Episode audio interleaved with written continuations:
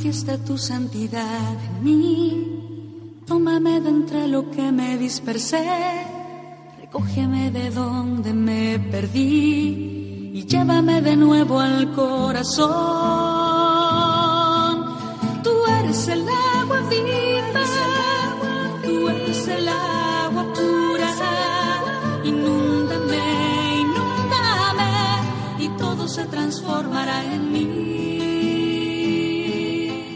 Comienza en Radio María La Tierra Prometida.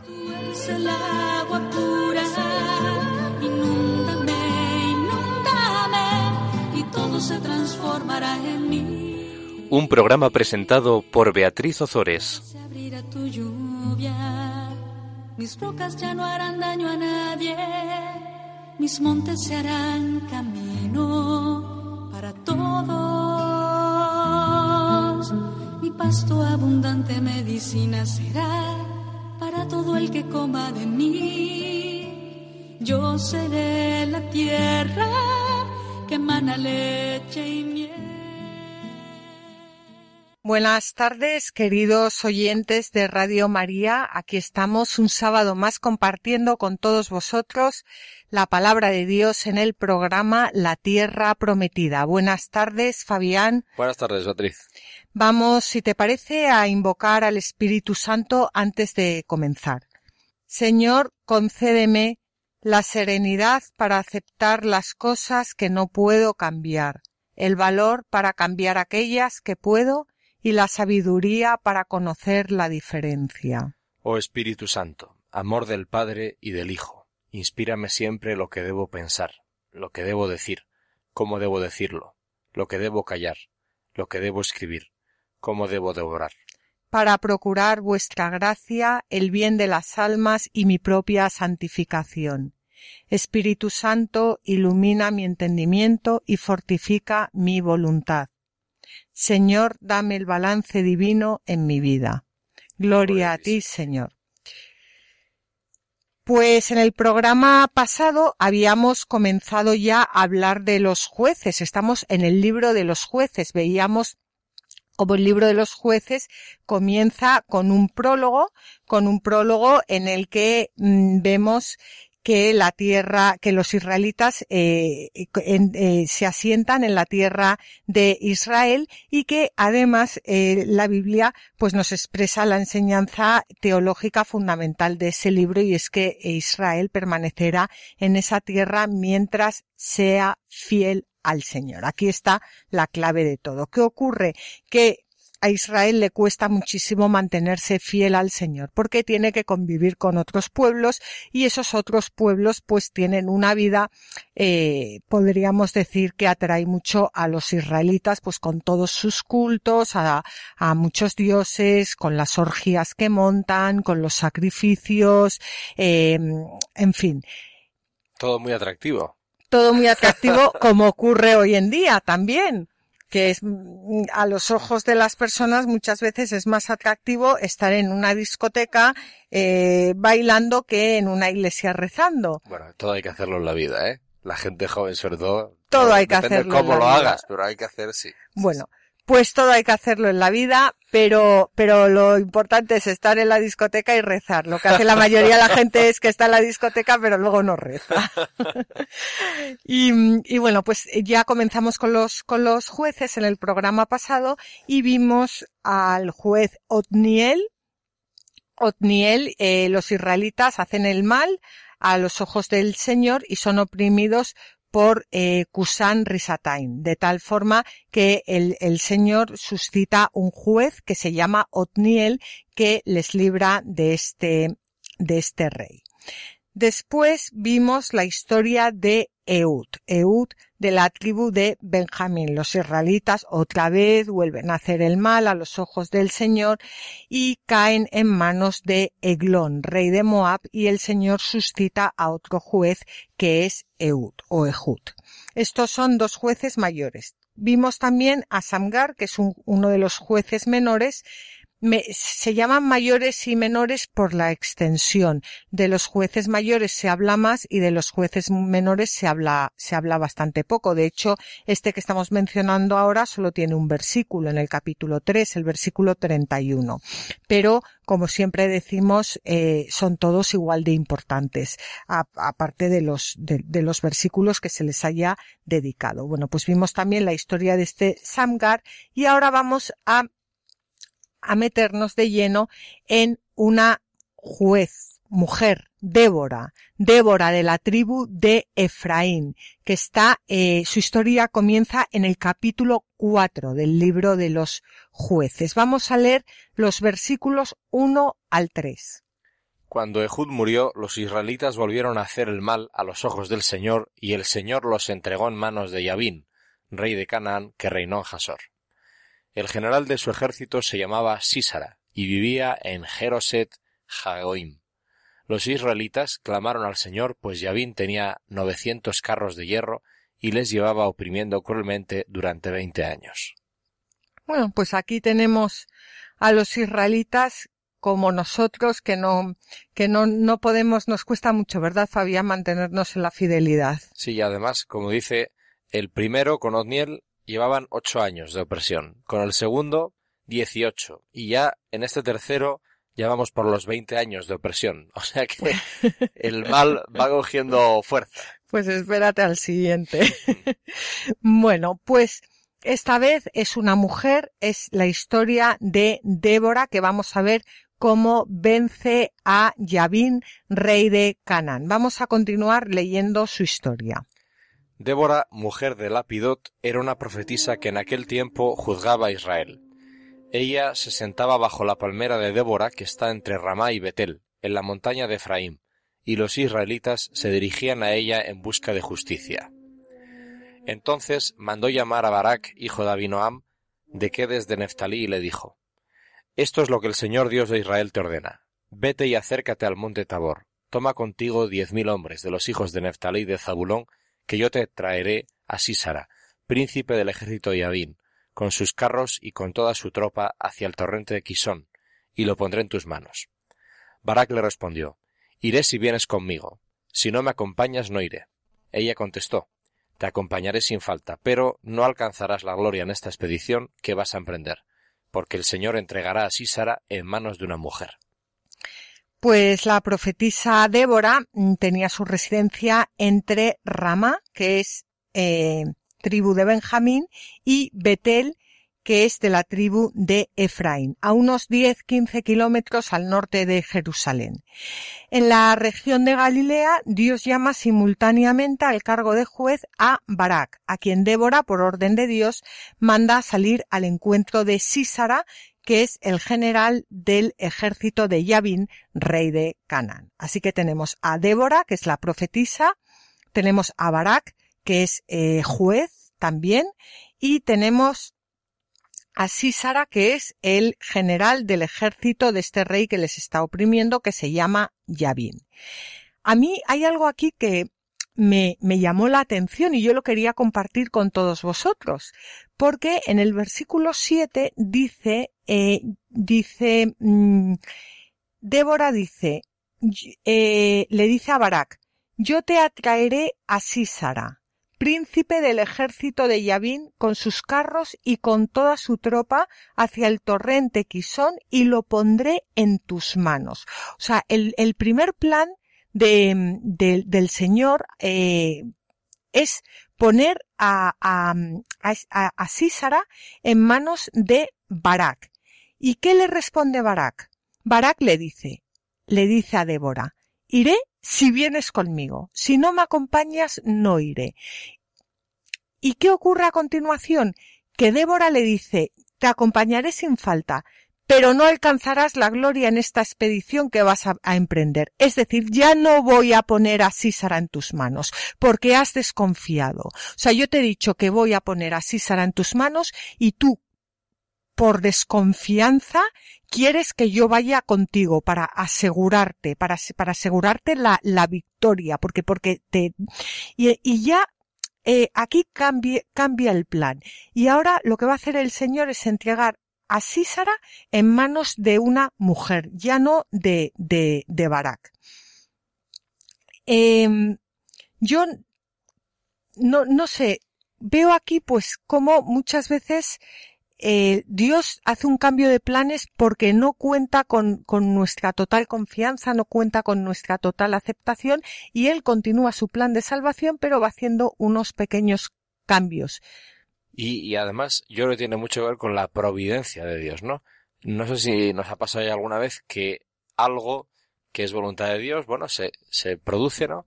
Y entonces como no confiamos, de repente las cosas se desarrollan de tal manera que al final no tenemos otra que decir esto es del Señor, porque no ha sido gracias a mí, que se supone que debía ser uno de los agentes principales de lo que tenía que pasar, y el objetivo del Señor se ha cumplido. ¿No? Que es lo que pasa aquí. De hecho, Sara muere. Pero no muere como al principio estaba planeado, sino que tiene que haber otra forma más indirecta para llegar a cumplirlo. Y además, es, como es la mentalidad de la época, en manos de una mujer. Es decir, para que quede de manifiesto que es el Señor quien lo hace, el agente directo que ejecuta la acción de Dios es alguien que en principio no debería hacerlo, o no merecería hacerlo, o no estaría capacitado para hacerlo. ¿no? Entonces, como el Señor se encarga de que quede claro que es su voluntad, es su plan y su providencia es infinita. Entonces, cuando nosotros no nos fiamos del todo, resulta que al final tenemos que reconocer que la gloria es del Señor porque es incluso a pesar de nuestra desconfianza, ¿no? Pues desde luego, esto es exactamente lo que le va a ocurrir a este pobre Barak, que además va a ser humillado porque, bueno, en fin, eh, en fin, ¿no? Bueno, pues vamos a ver qué es lo que ocurre a continuación. Se levantó pues Débora y marchó con Barak a Quedes, en donde Barak convocó a Zabulón y Neftalí. Desde allí subió con diez mil soldados, llevando a Débora en su compañía. Heber el kenita se había separado de los demás kenitas, hijos de Jobab, el suegro de Moisés, y había plantado sus tiendas donde la encina de Saaninem junto a Quedes. Pues nos podemos preguntar que por qué de repente el autor nos habla aquí de un tal Heber el kenita porque es precisamente a casa de este tal Heber donde va a huir el general Sísara más adelante para esconderse de Barak. Heber era un kenita que se había separado, como nos dice la Biblia, del resto y había llegado a un acuerdo de paz con el rey Yavin, con este que está oprimiendo a los israelitas, con el rey de Canaán. Había llegado a un acuerdo de paz y por eso Sísara va a huir a casa de, de, de este tal Heber pensando que allí estaría completamente a salvo. Por eso es importante conocer este dato. Y continuamos con la historia. Así Sara le llegó la noticia de que Barak, hijo de Abinoam, había subido al monte Tabor. Así que mandó a sus novecientos carros de hierro y a toda su tropa que se dirigieran desde Jeroset Jagoim hacia el torrente Gisón. Débora dijo a Barak, Levántate, hoy es el día en que el Señor entregará a Sisara en tus manos. El Señor se ha puesto en marcha delante de ti.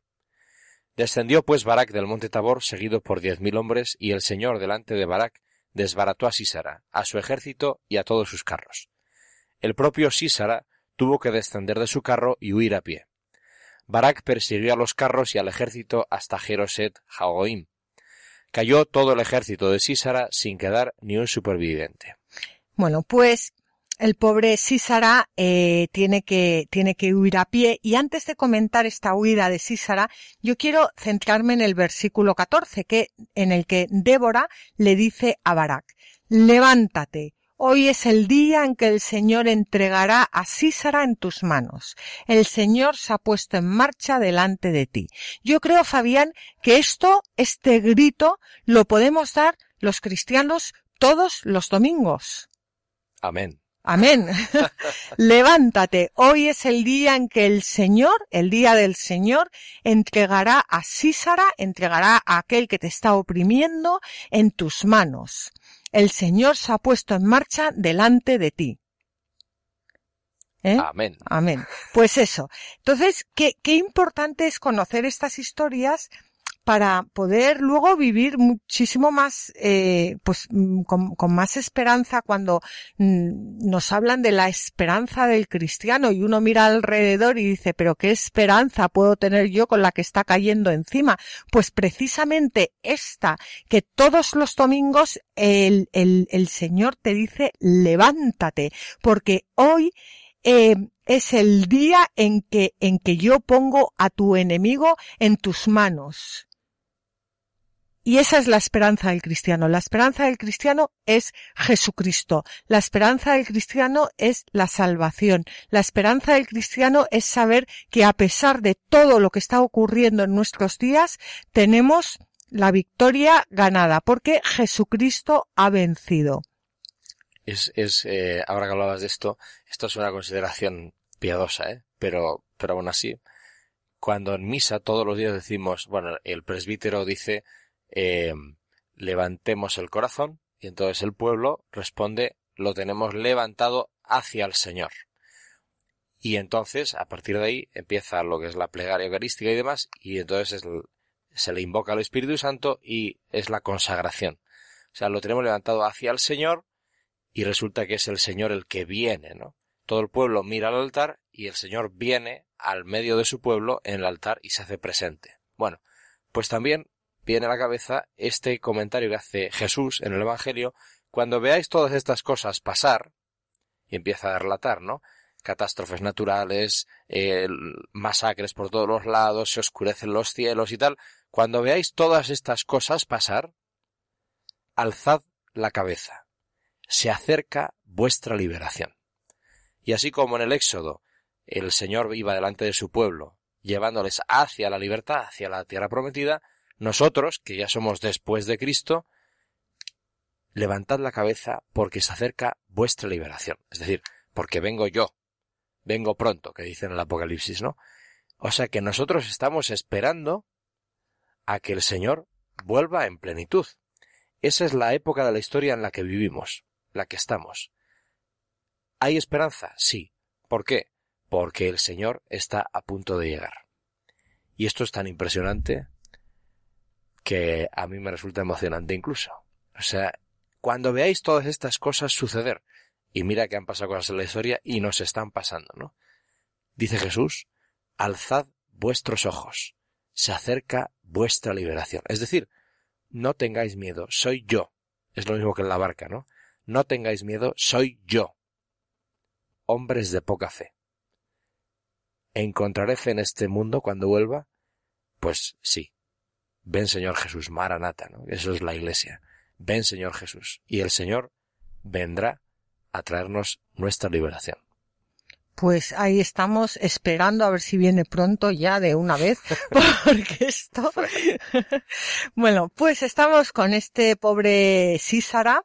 Eh, Sísara ha sido completamente derrotado, todo su ejército ha caído, no ha quedado ni un solo eh, superviviente, está totalmente atemorizado, eh, huye y se acuerda de quién, pues, pues de Heber, de Heber, el Kenita, ¿os acordáis del que acabamos de leer, del Kenita, que había llegado a un acuerdo de paz con su rey y se dirige a su casa para ponerse a salvo y para poder descansar, porque tiene que estar el pobre, eh, además que, que, que, ha tenido que huir a pie, que, que bueno, que le han vencido por todas partes. Lo único que le pasa al pobre Císara este es que se va encantado a casa de, de Heber, pero no contaba con encontrarse con la mujer de Heber. Ese va a ser su... Císara huyó a pie hasta la tienda de Yael, esposa de Heber, el Kenita, pues había un acuerdo de paz entre Yavin, rey de Jasor, y la casa de Heber, el Kenita. Yael salió al encuentro de Sísara y le dijo Acércate, señor mío, acércate aquí, no tengas miedo. Él se acercó a su tienda y ella le cubrió con una manta. Él le dijo Dame por favor un poco de agua, que estoy sediento. Ella abrió un odre de leche, le dio de beber y lo cubrió. Él le dijo Quédate a la entrada de la tienda y si alguno viene y te pregunta si hay alguien aquí, dile que no.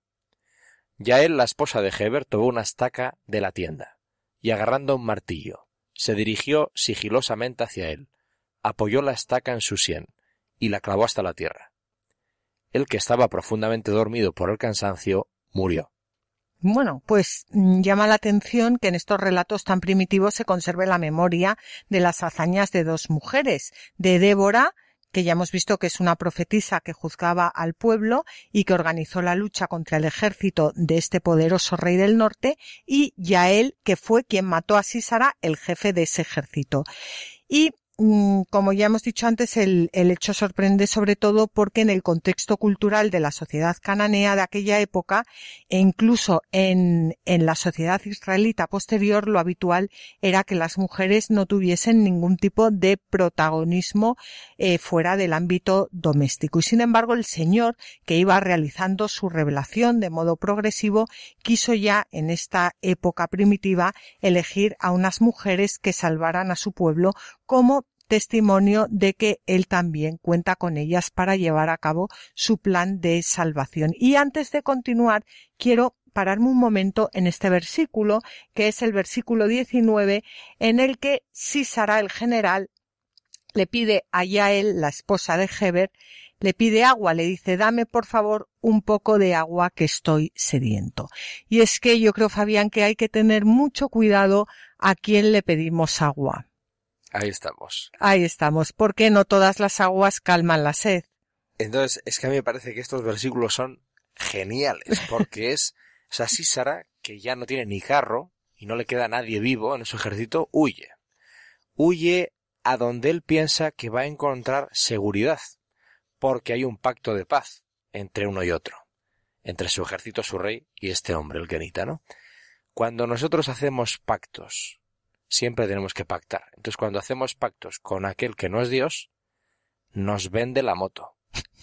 Y entonces, vamos a donde hay seguridad, donde nos van a proteger, donde nos van a ocultar una mentira, y resulta que lo que se encuentra es a una mujer, aparentemente inofensiva, que además es la mujer del que ha hecho la alianza y no sé qué, ¿qué le dice?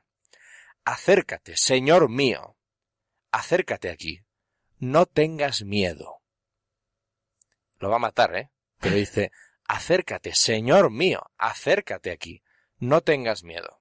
Y el otro va y se fía. Y entonces le mete en su tienda y le cubre con una manta. Le protege. Y además el otro le pide agua y ella le da leche. La tierra que emana leche y miel. Es la promesa de Dios, ¿no? Y esta le da leche. Le da de beber, lo cubre, el otro se duerme y entonces lo mata. Esto es lo que nos pasa siempre. O sea, nos venden la moto, nos prometen el oro, la plata, el cobre, la seguridad, el confort, el poder, el consuelo, el refugio, el secreto. Y cuando nos damos cuenta, nos han quitado la vida. Pues a mí me parece tremendo esto. Sí, sí. Tremendo. Yo ya no puedo añadir nada. Lo que acaba de decir Fabián, más que decir que vamos a, continuar con el final de la historia que, que tenemos todavía a, este, a este Barak, que tiene que, ver cómo Sisara no va a caer en sus manos, sino que ya ha caído en manos de una mujer. Mientras Barak iba en persecución de Sísara, él salió a su encuentro para decirle Ven y te mostraré el hombre que buscas se dirigió hacia ella y efectivamente, Sísara yacía allí muerto con la estacla clavada en su sien. El Señor humilló aquel día a Yabín, rey de Canaán, delante de los israelitas.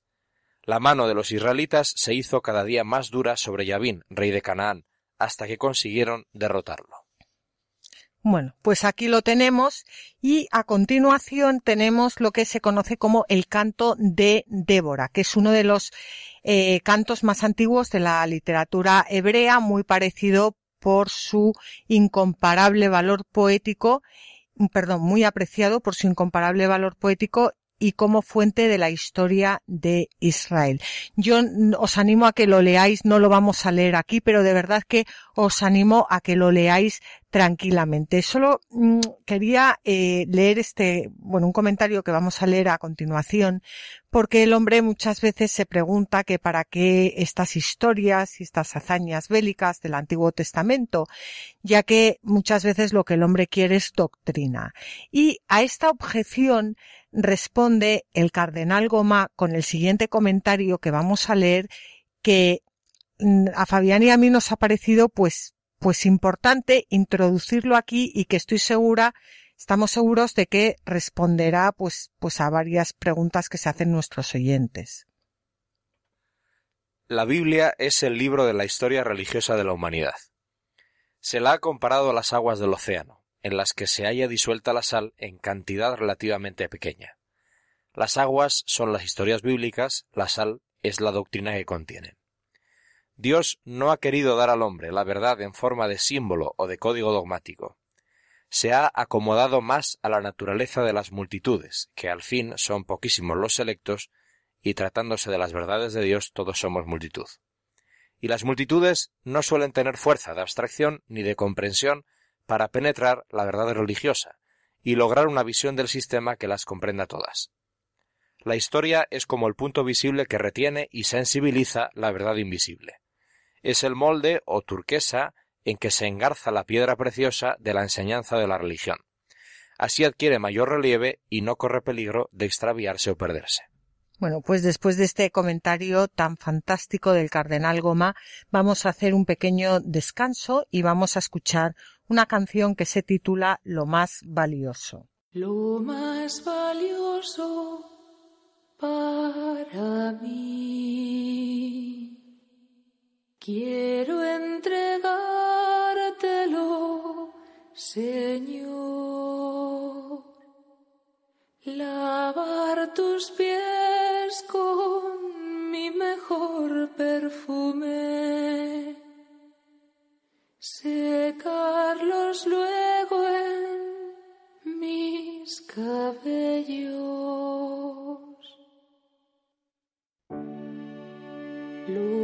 Más valioso para mí.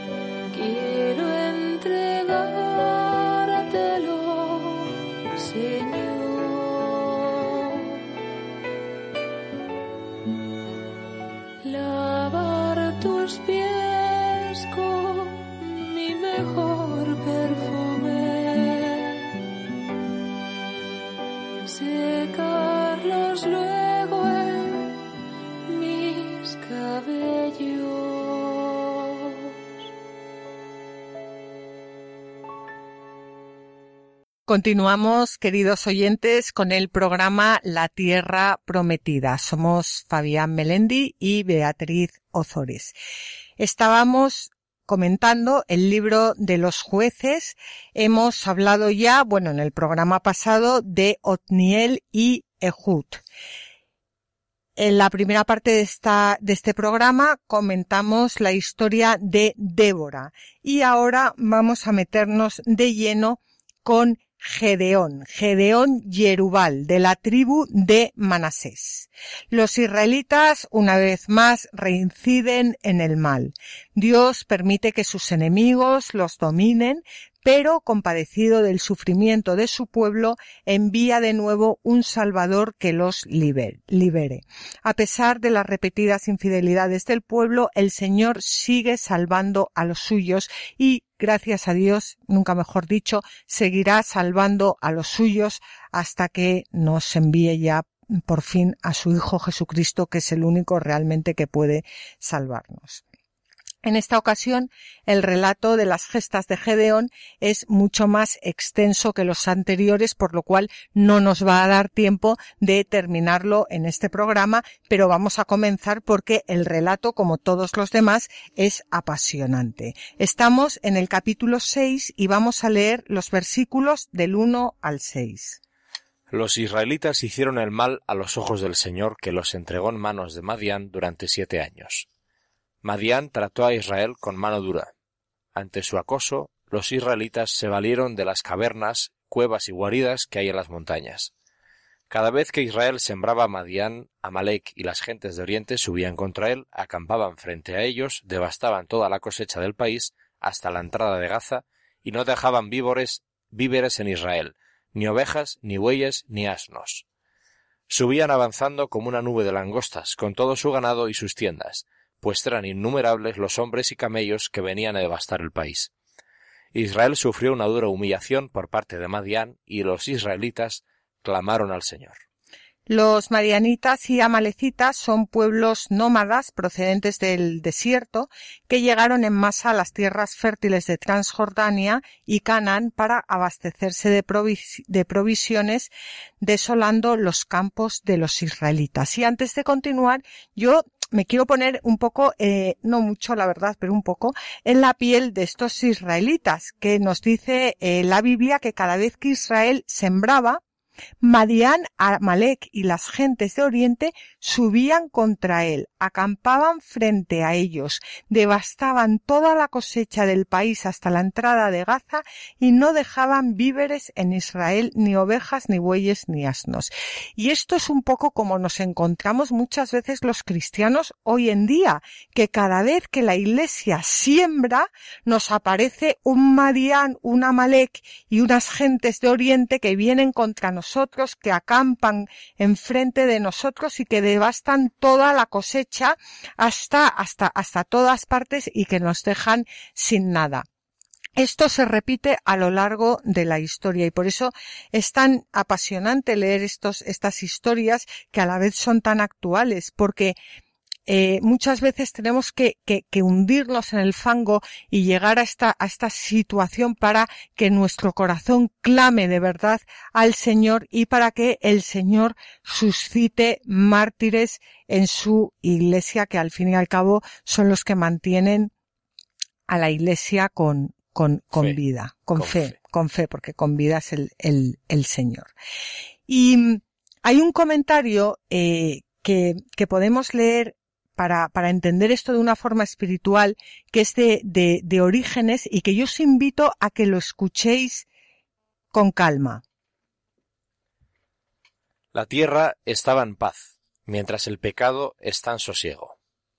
Pero se dice que la tierra se perturbó, es decir, los que habitan la tierra, cuando los pecados comenzaron a remover y a desordenar las almas de las gentes. Los israelitas hicieron el mal a los ojos del Señor, que los entregó en manos de Madián durante siete años. No se dice que los madianitas cayeron sobre el pueblo del Señor, durante el tiempo en el que el pueblo observaba los preceptos del Señor. Pero cuando el pueblo comenzó a despreciar los mandamientos divinos, el ejército enemigo se hizo contra él más fuerte y más vigoroso. Y contra aquel primer pueblo, cuando pecaba, eran enemigos corporales los que se levantaban contra él. Pero contra nosotros, que somos llamados el Israel según el Espíritu, es, sin duda alguna, un enemigo espiritual el que se levanta. Y cuando despreciamos los mandamientos de Dios, y esto sucede siempre que menospreciamos los preceptos de Cristo, entonces se forma contra nosotros un grupo más fuerte de demonios, y somos entregados también nosotros en manos de los enemigos cuando quedamos separados de la gracia de Dios. Bueno, menudo comentario acabamos de leer, ¿eh, Fabián? Es impresionante y es que tiene toda la razón, eh, bueno, Orígenes, que entiende muy bien la palabra cuando la lee, como cuando nos mantenemos, y esto ocurre hoy en día, cuando, cuando nos mantenemos en paz, cuando bajamos la guardia, cuando todo se nos está hecho, cuando tenemos para comer, cuando tenemos para dormir, cuando no tenemos que trabajar, cuando, cómo, cómo van bajando las defensas, cómo va bajando la oración, cómo nos vamos, mmm, ¿verdad? Sí, y no sé, esto yo lo oí decir a alguien que sabe mucho de lo, de para estudiar la historia de la iglesia, ¿no? Y, y siempre dice lo mismo. Incluso últimamente ha habido regímenes que han intentado acabar con la Iglesia por la vía del confort, no por la persecución directa, sino, bueno, metiendo, digamos, la, sí, la cultura del bienestar, ¿no? Y el, el aburguesamiento, digamos. Y eso efectivamente va minando la fe, como le pasa al pueblo de Israel. Pero el mal, como es perverso, eh, se traiciona a sí mismo y siempre termina por utilizar la violencia y por directamente atacar al pueblo de Dios, ¿no? Y en esos momentos es cuando surgen los mártires, cuando la fe se vigoriza y es cuando la gracia de Dios, cuando la gloria de Dios se hace más patente, ¿no? Y entonces la iglesia revive, se reanima justo cuando ya de hecho se da cuenta de que es que o se agarra a quien se tiene que agarrar o se acaba, ¿no? Entonces, como al final siempre hay esperanza, porque aunque las primeras formas de minar al pueblo de Dios sean por el confort, por el bienestar, por el aquí no pasa nada, el mal es pervertido y entonces siempre acaba atacando de frente. Y en ese momento, nosotros en nuestra debilidad clamamos al Señor y el Señor salva a su pueblo, ¿no? Así que tenemos esperanza por delante. Sí, sobre todo porque yo creo que estamos en ese momento. pues vamos a, vamos a continuar con esta, con esta historia de, de Gedeón en los versículos 7 al 10 del capítulo 6 del libro de los jueces. Cuando los israelitas clamaron al Señor a causa de Madián, el Señor les envió un profeta que les dijo, Así dice el Señor Dios de Israel. Yo os he hecho subir de Egipto, os he sacado de la casa de la servidumbre y os he librado de la mano de los egipcios y de todos vuestros opresores. Los he apartado de vuestra presencia y os he dado su tierra. Y os dije, Yo soy el Señor vuestro Dios. No reverenciéis a los dioses de los amorreos en cuya tierra vivís. Pero no me habéis escuchado. Bueno, pues como es frecuente en la redacción deuteronomista y en toda la Biblia, un profeta del Señor explicó el motivo por el que Israel no fue capaz de defenderse de sus enemigos y se vio abocado a tales situaciones de opresión. Haber desobedecido el mandato del Señor dando culto a otros dioses. Y este profeta es el primer profeta anónimo que aparece en la Biblia. A partir de aquí serán muchos como él los que intervengan en la historia hasta el momento del destierro en Babilonia. Y ahora viene eh, un momento, que son los momentos que a mí me, gustan más, que es el momento en el que lo que continúa, que es el, eh, los versículos 11 al 24 del capítulo 6, se proclaman en la liturgia. ¿Qué vamos a hacer ahora? Bueno, estos versículos se, proclaman el martes, el martes eh, del tiempo ordinario, año impar, cada dos años. El lunes o sea, el día anterior, se ha proclamado jueces 2, que ya lo leímos en su día, 11-19. Y el martes se proclama jueces 6, 11-24. ¿Qué pasa? Que si yo voy a misa y no he leído el libro de los jueces y no he entendido pues todos estos versículos que estamos leyendo, es muy difícil que yo entienda aquello que se está proclamando en la iglesia. ¿Y qué ocurre? Que sales de la iglesia, como salen muchos cristianos hoy en día, diciendo que, que bueno, pues que no entienden las lecturas. Y, y, y, de esa forma es muy, muy difícil cuando no se entiende una cosa comulgar con la palabra de Dios, porque no solo entramos en comunión con el cuerpo, sino que antes hay que entrar en comunión también con la palabra, porque Jesucristo no es solo cuerpos, también mentes, también palabra. Y lo que vamos a hacer a continuación es que vamos a leer, bueno, vamos, vamos a leer lo que sería la primera lectura que lleva como título Gedeón salva a Israel yo, Gedeón, salva a Israel, yo te envío, la vamos a leer, la vamos a comentar, luego vamos a comentar el Salmo responsorial y después vamos a leer el Evangelio, que es una maravilla porque explica perfectamente la primera lectura. Que esto es hacer teología con la liturgia, que es lo mejor que, se puede hacer dentro de, de, de la Iglesia. Vamos a comenzar con la primera lectura. En aquellos días el ángel del Señor vino y se sentó bajo la encina de Ofrá, propiedad de Joás de Abiezer, mientras su hijo Gedeón estaba trillando a látigo en el lagar, para esconderse de los madianitas. El ángel del Señor se le apareció y le dijo, El Señor está contigo, valiente. Gedeón respondió, Perdón, si el Señor está con nosotros, ¿por qué nos ha venido encima todo esto? ¿Dónde han quedado aquellos prodigios que nos contaban nuestros padres, de Egipto nos sacó el Señor. La verdad es que ahora el Señor nos ha desamparado y nos ha entregado a los madianitas. El Señor se volvió a él y le dijo Vete y con tus propias fuerzas salva a Israel de los madianitas. Yo te envío. Gedeón replicó Perdón, ¿cómo puedo yo librar a Israel? Precisamente mi familia es la menor de Manasés, y yo soy el más pequeño de la casa de mi padre. El Señor contestó, Yo estaré contigo, y derrotarás a los madianitas como un solo hombre. Gedeón insistió, Si he alcanzado tu favor, dame una señal de que eres tú quien habla conmigo.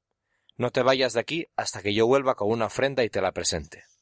El Señor dijo, Aquí me quedaré hasta que vuelvas. Gedeón marchó a preparar un cabrito y unos panes ácimos con media fanega de harina colocó luego la carne en la cesta y echó el caldo en el puchero. Se lo llevó al Señor y se lo ofreció bajo la encina. El ángel del Señor le dijo Coge la carne y los panes hacimos, colócalos sobre esta piedra y derrama el caldo. Así lo hizo. Entonces el ángel del Señor alargó la punta del callado que llevaba, tocó la carne y los panes, y se levantó de la roca una llamarada que los consumió. Y el ángel del Señor desapareció. Cuando Gedeón vio que se trataba del ángel del Señor, exclamó Ay Dios mío, que he visto al ángel del Señor cara a cara. Pero el Señor le dijo Paz, no temas, no morirás. Entonces Gedeón levantó allí un altar al Señor y le puso el nombre de Señor de la Paz. Bueno, pues esta es la típica lectura que se proclama en, en misa y que nadie entiende. Entonces vamos a, vamos a, a dedicarle un, un, ratito. Comienza diciendo en aquellos días. Bueno, en aquellos días eh, litúrgicamente es hoy. En aquellos días es hoy, porque toda aquella palabra que se proclama en la liturgia eh, automáticamente se actualiza y, y, es como si todo esto estuviera ocurriendo. Eh, no es como, es que todo eso ocurre hoy, en este momento, en el momento en el que se proclama. Y el ángel del Señor se le aparece a Gedeón y le dice, el Señor está contigo valiente. Y eso nos lo dice el Señor a cada uno de nosotros.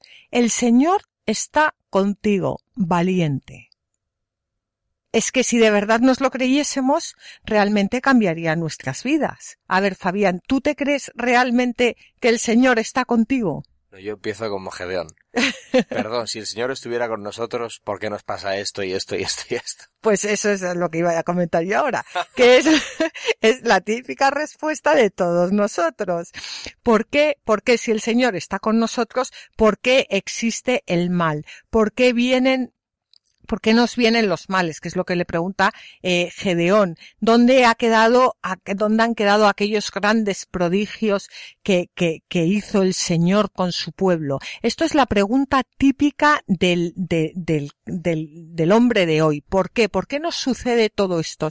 Y la respuesta, claro, es muy difícil de entender hoy en día, pero, pero, pero es que nos la está contando el libro de los jueces y toda la Biblia. Es porque el hombre ha hecho mal a los ojos del Señor. Por eso nos vienen todos los males, porque cometemos el mal, porque hacemos un pacto con el mal, porque nos aliamos con el mal y nos separamos del Señor. Pero hoy en día hay pocas personas que de verdad lo puedan entender. Eh, esto nos ocurre porque nos hemos alejado de Dios. Pero es aquí, aquí dice, la reacción del Señor es no le responde a la pregunta. Punto uno, porque eso es lo normal, lo que hace Dios es no responder a nuestras preguntas. Pero no pierde el tiempo abochornando a ese chaval. Entonces el chaval está desesperado, ¿por qué nos pasa esto? Y el Señor no pierde el tiempo avergonzándole. No le explica porque es que os habéis apartado de mí, porque es que no hay quien trate con vosotros, es que no hacéis caso, no aprendéis. No, le envía. Le envía para salvar al pueblo. Y además se presenta diciéndole el Señor está contigo valiente. O sea, el Señor capta en ese chaval lo que él no es consciente. Porque de hecho después él va a preguntarle, pero ¿cómo me vas a mandar a mí a librar a Israel si yo no puedo? Ya, pero es que el Señor ya le ha capacitado. Y entonces ve en él mucho más de lo que él mismo percibe. Entonces, la fe no solo nos habla de él, nos habla de nosotros, porque nos hace vernos tal y como él nos mira, ¿no? Y esto es muy impresionante, cómo el Señor nos da la identidad. Y nos alimenta. Porque le dice, Betty, con tus propias fuerzas salva a Israel de los madianitas. Yo te envío. Y esto es lo que, lo que el sacerdote hace al final de la, de, de cada misa. Enviarnos, después de habernos alimentado con la palabra y con el cuerpo de Cristo, es el, el, el, envío que hace el, el, sacerdote cada vez que finaliza la Santa Misa. Nos envía, nos envía a, anunciar el, el, Evangelio. Y fíjate cómo Gedeón eh, No, no, no, no se lo cree. Este sí que no se lo cree. ¿Cómo puedo yo librar a Israel? Le, le, le pregunta, porque es el más pequeño, eh, su familia es la más pequeña de, de, de, Manasés. Y a Dios le encanta siempre elegir a los más pequeños, a los más ineptos, a los que menos pueden, para poder de verdad desplegar su, su fuerza. Tenemos mucho futuro. Tenemos mucho futuro. y le dice, yo estaré contigo y derrotarás a los madianitas como un solo hombre.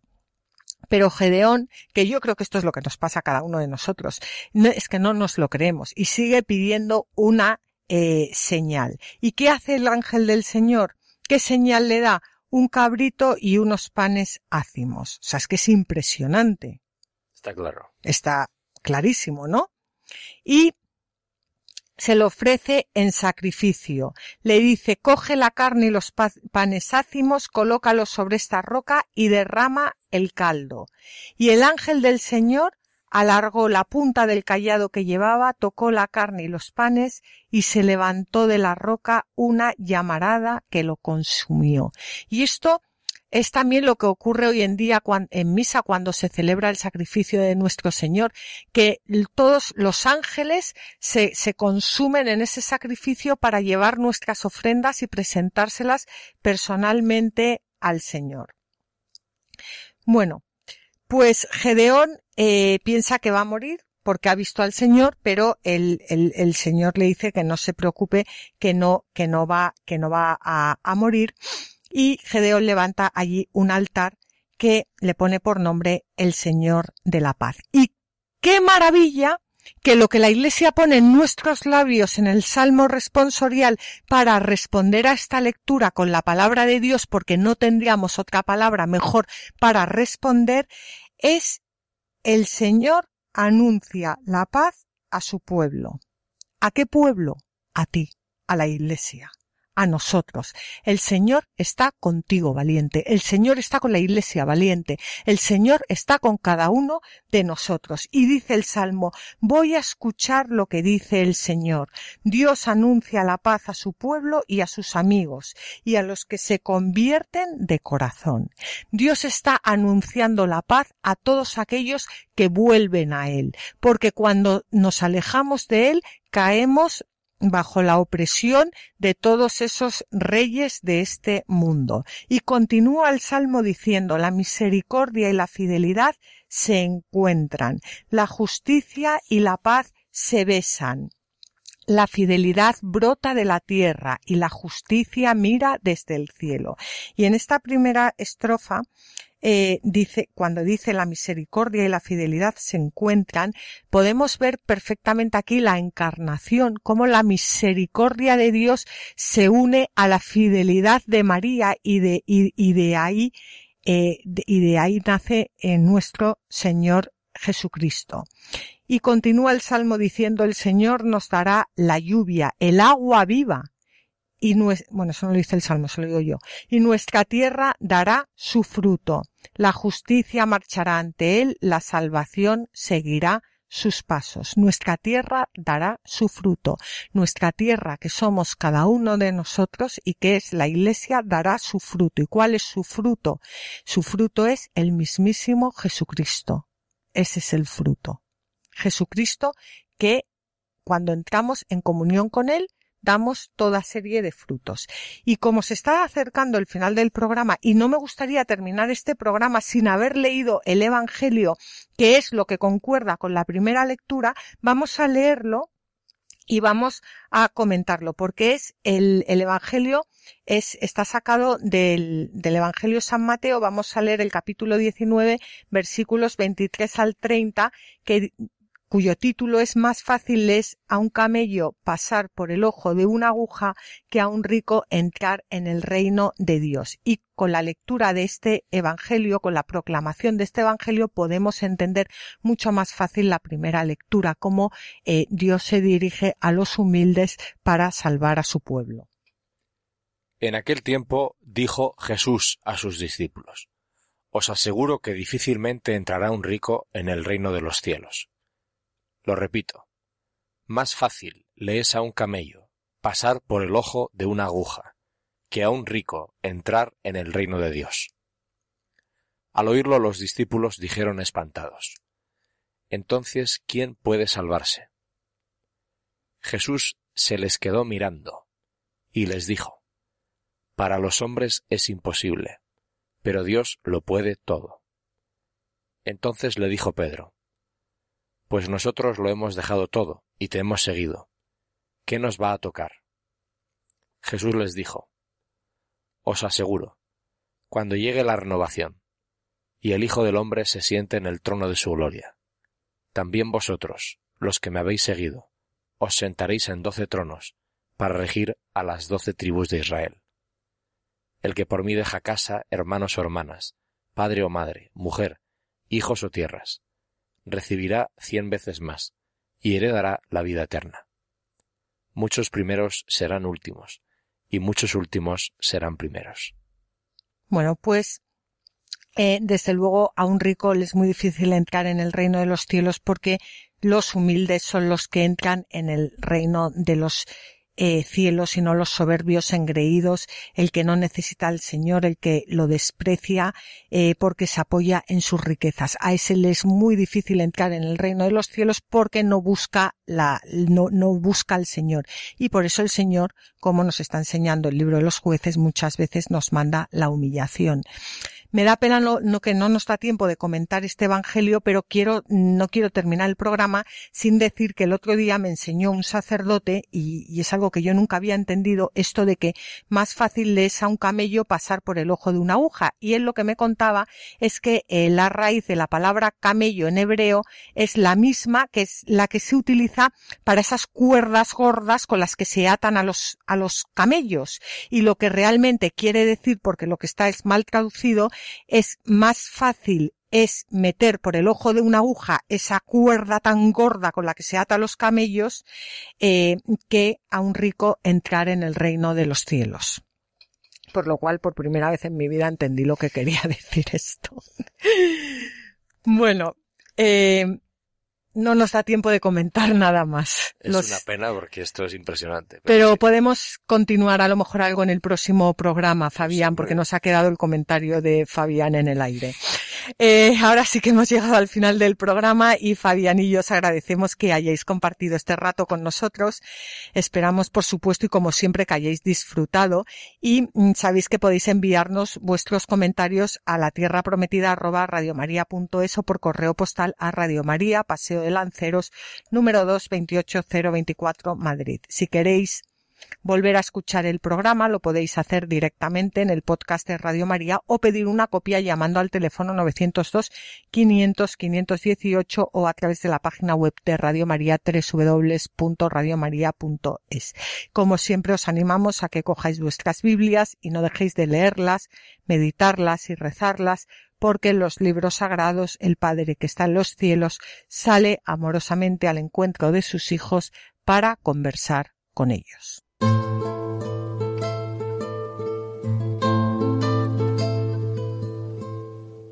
Manifiesta tu santidad en mí, tómame de entre lo que me dispersé, recógeme de donde me perdí y llévame de nuevo al corazón. Han escuchado en Radio María La Tierra Prometida, un programa presentado por Beatriz Ozores. Inúndame, inúndame y todo se transformará en mí.